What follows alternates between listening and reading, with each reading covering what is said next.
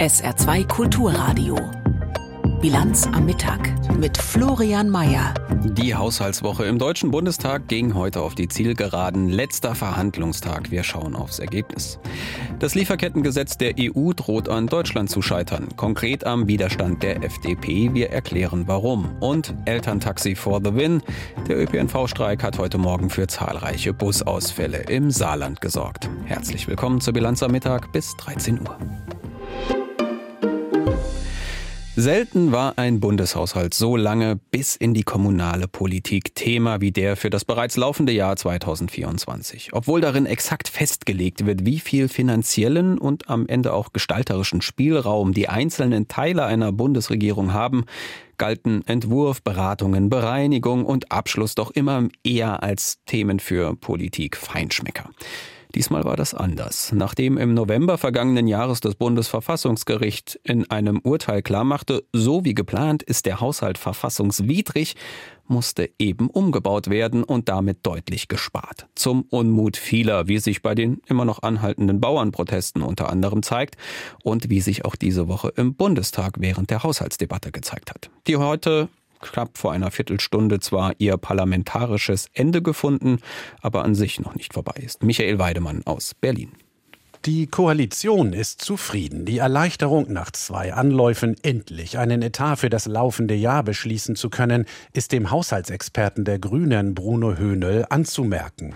Die Koalition hat Handlungsfähigkeit in der Krise bewiesen. Sie hat einen Haushalt vorgelegt, der das Verfassungsgerichtsurteil umsetzt, der national Planungssicherheit gibt, mit dem wir unserer internationalen Verantwortung gerade gegenüber der Ukraine gerecht werden können, aber eben auch unseren Zukunftsaufgaben. Doch genau da liegen Koalition und Opposition weit auseinander. Statt angesichts der Haushaltslöcher klare Prioritäten zu setzen, hielten die Partner in der Ampel an ihren Wunschprojekten fest was eben keine Einspareffekte, sondern eher zusätzliche Belastungen auslöse, rechnet der CDU-Abgeordnete Yannick Buri vor. Deswegen bekommen Sie diesen Bundeshaushalt 2024 auch nur zustande, indem Sie zum einen 39 Milliarden Euro zusätzliche Schulden aufnehmen, indem Sie in das Sondervermögen Bundeswehr greifen, indem Sie gleichzeitig in die Rücklage der Rentenversicherung zumindest indirekt greifen und indem Sie zusätzliche Mehrbelastungen auf die Bevölkerung abwälzen. Dass vor allem die Bürgerinnen und Bürger Bürger zur Kasse gebeten würden, betont auch der AfD-Haushaltsexperte Peter Böhringer.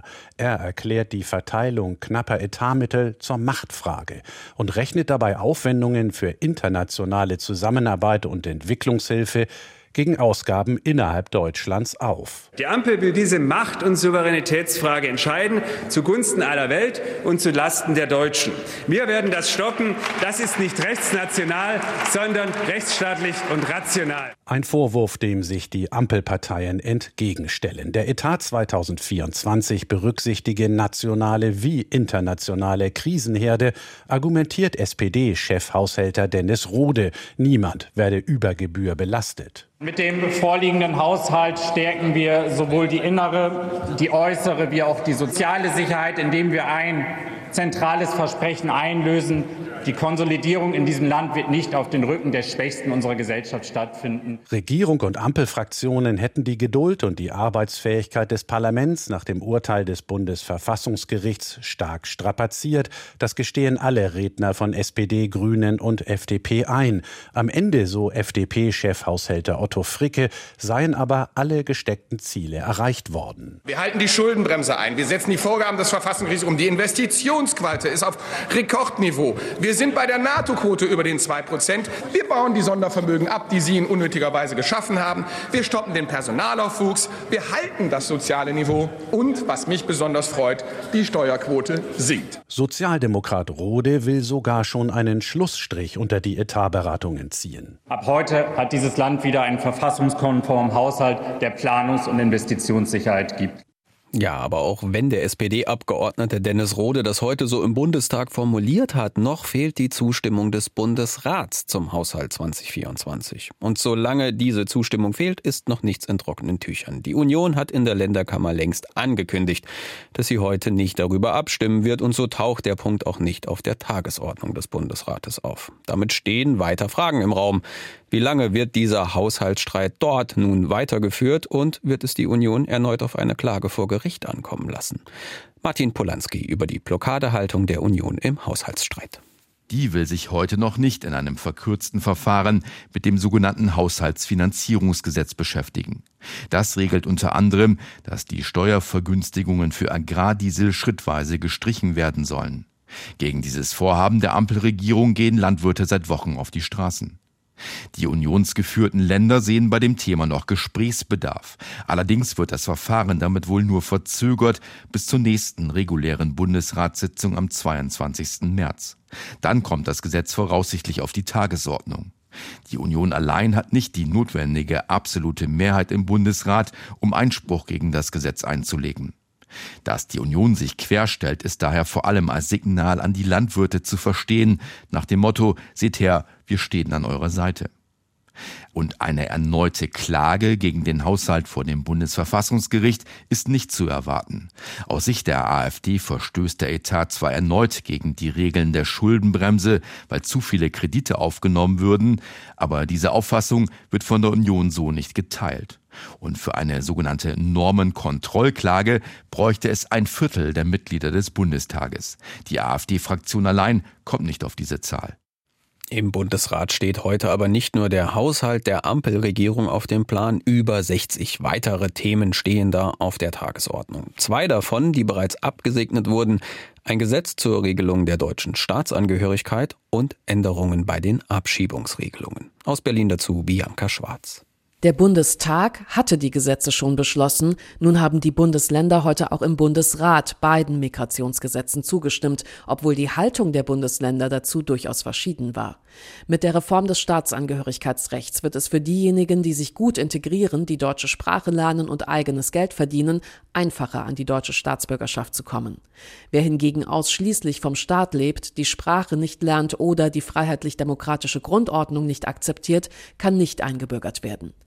Die SPD-geführten Länder begrüßten das Gesetz als spätes Bekenntnis zu Deutschland als Einbürgerungsland.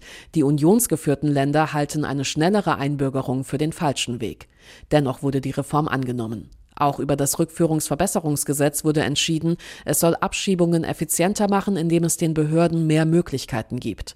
Zum Beispiel darf die Polizei künftig auf der Suche nach einer Person, die abgeschoben werden soll, mehr Räume betreten. Der Ausreisegewahrsam wird verlängert von 10 auf 28 Tage.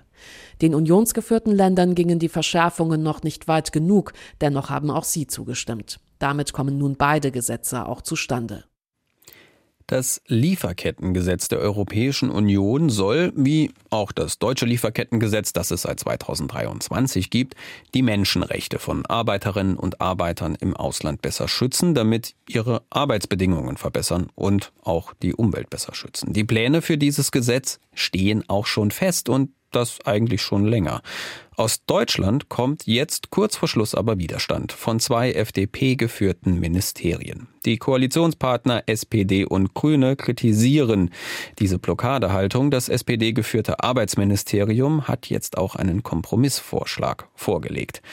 Dietrich Karl Meurer über den nun neuesten Streit in der Ampelkoalition. Quasi im letzten Moment verweigert die FDP ihre Zustimmung zum auf EU-Ebene fertig ausgehandelten Lieferkettengesetz. In einem Brief kündigten Finanzminister Christian Lindner und Justizminister Marco Buschmann an, die europäische Richtlinie zu blockieren. Ich bin für die Stärkung von Menschenrechten und ökologischen Standards, erklärt Justizminister Buschmann. Aber ich bin dagegen, dass wir unsere Unternehmen mit bürokratischen Lasten so ähm, äh, an ihrer wirtschaftlichen Aktivität hindern, dass sie kaum mehr für anständige Menschen vernünftig durchführbar ist. Das EU-Gesetz zielt darauf ab, große Unternehmen über die gesamte Lieferkette zur Verantwortung zu ziehen, falls sie durch Aktivitäten wie Kinder- oder Zwangsarbeit profitieren. Darüber hinaus sollen Firmen zum Schutz der Umwelt verpflichtet werden. Es geht auch um faire Löhne. Die FDP sieht darin eine Gängelei, die der Wettbewerbsfähigkeit der Unternehmen schadet und deren Existenz Existenz bedroht. Minister Buschmann. Der Entwurf ist unnötig bürokratisch. Er ist eine viel größere bürokratische Belastung als schon das geltende deutsche Lieferketten-Sorgfaltspflichtengesetz. Und deshalb passt es nicht in die Zeit. Die FDP düpiert damit den Koalitionspartner SPD, der für das Gesetz gekämpft hat. Bei den EU-Verhandlungen federführend war Arbeits- und Sozialminister Hubertus Heil. Der Sozialdemokrat wirbt für die Regelung, sagt, wer global Profite macht, müsse auch global Verantwortung übernehmen. Heil hofft, dass er die Liberalen mit einem Kompromissangebot noch umstimmen kann. Im Konkreten schlage ich vor, dass wir bürokratische Lasten in Deutschland abbauen für Unternehmen, dass es keine zusätzlichen Berichtspflichten gibt und dass wir die Richtlinie so unbürokratisch wie möglich umsetzen. Das sei im Interesse der deutschen Wirtschaft, gibt sich der SPD-Mann überzeugt. Unterstützung bekommt er von den Grünen. Die Co-Chefin der Grünen-Fraktion im Bundestag, Katharina Dröge, appelliert an die FDP, auf Heils Angebot einzugehen. Er sorgt noch einmal mit seinem Vorschlag dafür, dass es deutlich mehr Entlastung für die Unternehmen gibt. Und damit aus meiner Sicht sollte es jetzt auch eine deutsche Zustimmung zum europäischen Lieferkettengesetz geben. Bei Justizminister Buschmann hinterlässt dieser Aufruf allerdings wenig Eindruck. Ich schätze den Kollegen Heil sehr. Ich will auch ausdrücklich sagen, dass er sehr engagiert auch für deutsche Interessen verhandelt hat, dass ihm auch einige Etappenerfolge gelungen sind. Das äh, gehört zu einer fairen Bewertung dazu. Trotzdem muss ich sagen, dass die bürokratische Belastung für kleine und mittlere Unternehmen in Deutschland so hoch wäre, dass es uns schaden würde in einer Zeit, wo wir wieder wirtschaftlichen Optimismus und Wachstum gerade für die kleinen und mittleren Unternehmen brauchen. Noch bis nächsten Freitag bleibt der Ampel Zeit, den Streit beizulegen und eine Lösung zu finden. Denn voraussichtlich dann soll die entscheidende Abstimmung der EU-Staaten über das Gesetz stattfinden.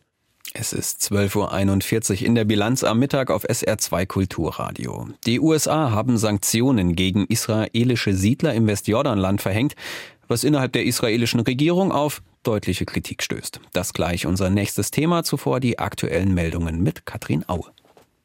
In der EU soll ein Gesetz zum Recht auf Reparatur eingeführt werden. Darauf haben sich Unterhändler des Europaparlaments und der Mitgliedstaaten verständigt.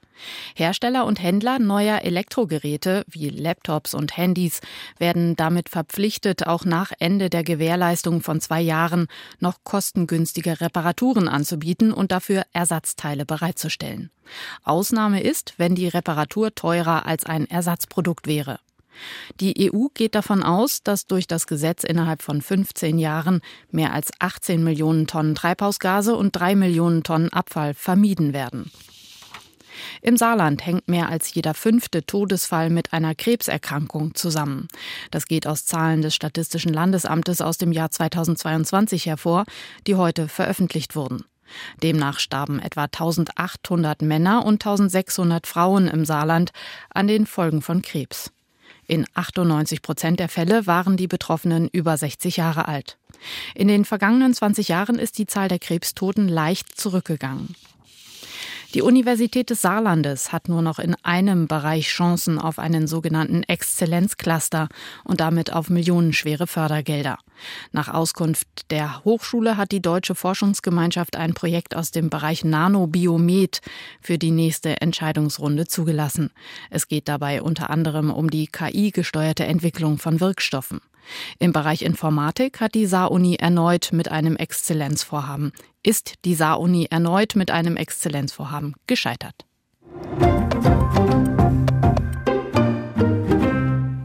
Gegen vier extremistische Siedler im Westjordanland hat die US-Regierung Sanktionen verhängt. Sie sollen sich an Gewalt gegen palästinensische Zivilisten beteiligt haben.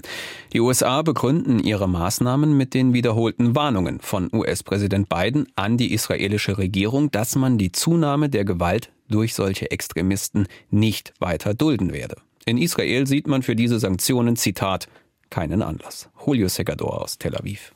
Die Entscheidung der USA gegen radikale Siedler im Westjordanland Sanktionen zu verhängen, stößt in Israel auf Kritik.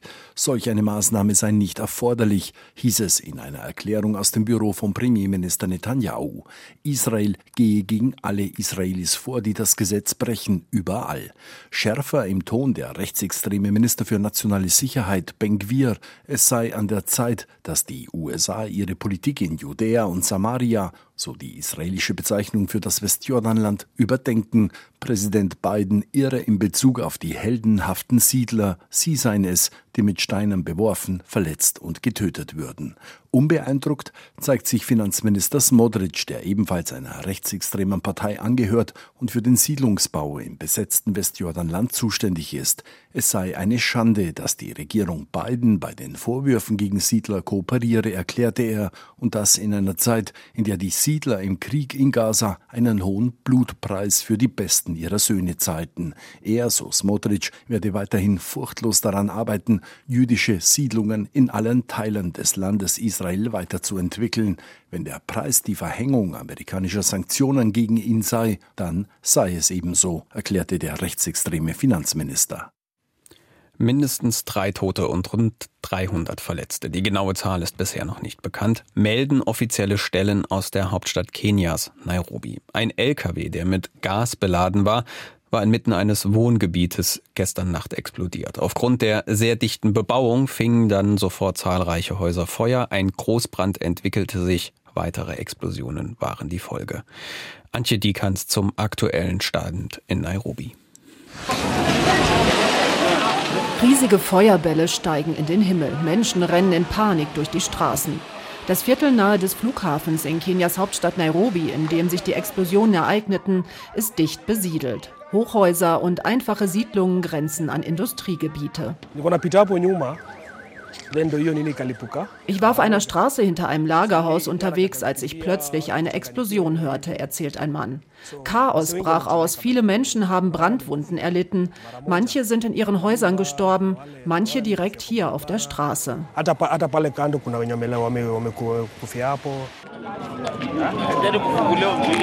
Ein Toter liegt mit einem grünen Tuch abgedeckt auf dem Boden. Verzweifelte Angehörige stehen dabei, während direkt nebenan Menschen mit Brandwunden in Krankenwagen notdürftig versorgt werden. Ein Mann hat große Verletzungen quer über seinen Oberkörper. Ich bin verbrannt worden, als ein Gaszylinder explodiert ist. Die Wucht hat mich umgerissen und die Flammen waren um mich herum. Ich hatte das Glück, dass ich noch genug Kraft hatte, um dort wegzukommen. Was genau die Explosionen verursacht hat, ist noch nicht bekannt. Kenias Regierungssprecher teilte erst in den sozialen Medien mit, das Unglück habe sich beim Befüllen von Gaszylindern ereignet. Später korrigierte er sich, ein Gaszylinder auf einem Lastwagen sei explodiert. Dadurch sei eine Lagerhalle mit Textilien in Brand geraten. Von dort habe sich das Feuer ausgebreitet. Mehrere Häuser seien niedergebrannt, während die Anwohner noch darin gewesen seien. Es dauerte offenbar einige Zeit, bis die ersten Löschfahrzeuge und Rettungswagen vor Ort eintrafen. Der Leiter der Gesundheitseinrichtung in Nairobi schilderte am frühen Morgen den Einsatz.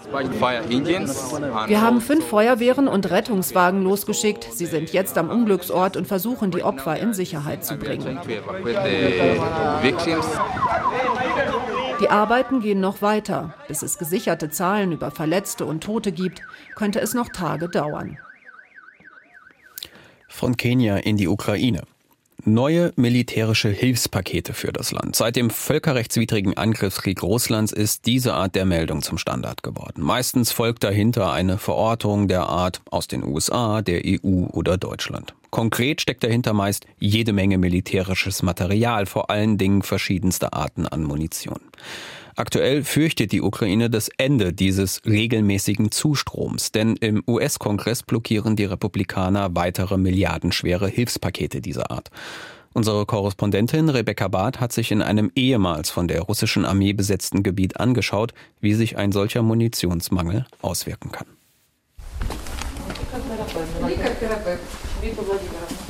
Direktorin Svetlana Perepadia führt durch die Behandlungsräume. Zahnarzt, Hals-Nasen-Ohrenarzt, Gynäkologie. Die Poliklinik in dem kleinen Dorf Schewtschenkove in der Ostukraine ist erstaunlich gut ausgerüstet. Wichtig nicht nur für das kleine Örtchen, sondern für die gesamte Region, erklärt Perepadia. Zu uns kommen Patienten aus Dvoricna, das schon nicht mehr existiert, aus Kupiansk, aus Isium und benachbarten Bezirken, um behandelt zu werden. Wir versorgen sie, so gut es geht, im Rahmen unserer Möglichkeiten.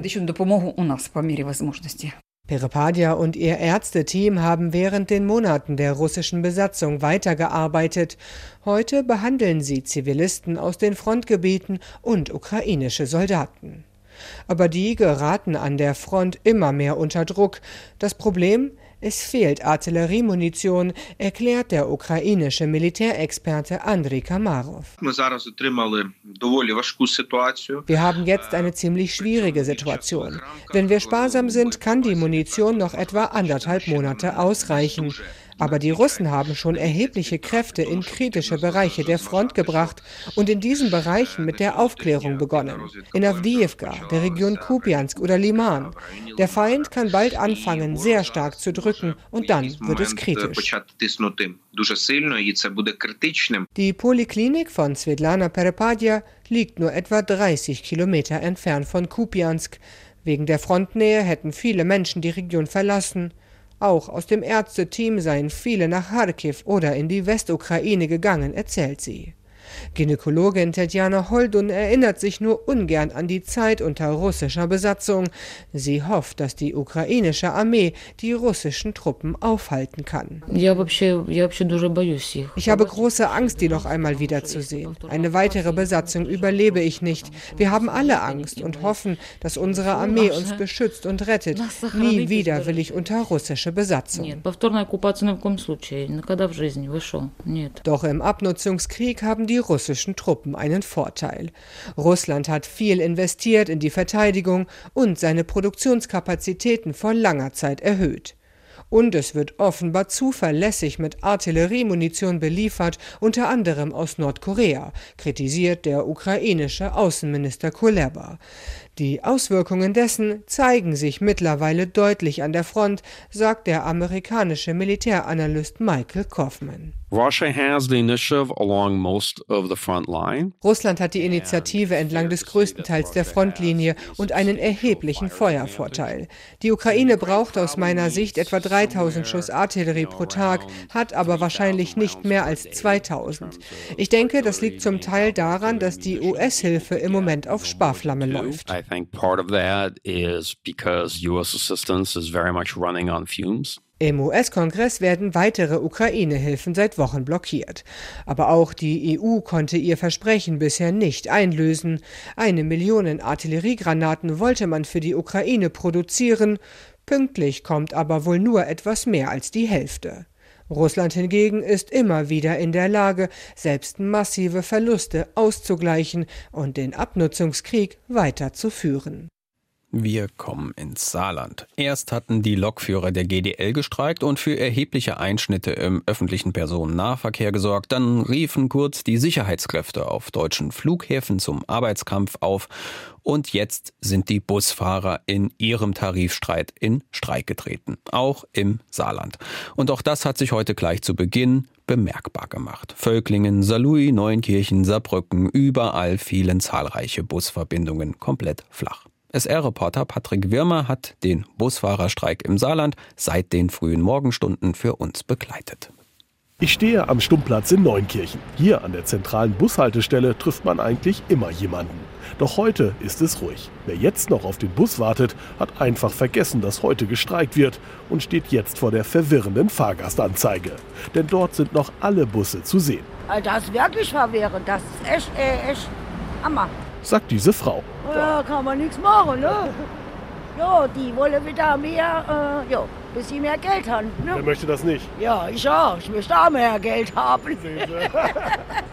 Der Busstreik trifft das ganze Saarland. In Saarbrücken fahren nur noch 13 von 160 Bussen. Auch in Neunkirchen fährt nichts mehr, nur noch die Privatunternehmer. In Saarlouis sind 100 von 120 Busfahrern nach Mainz zur zentralen Kundgebung unterwegs. Gegen 6 Uhr hatten sie sich zur Abfahrt klargemacht. Zwei Busse stehen auf dem Busdepot der Kreisverkehrsbetriebe in Saarlouis.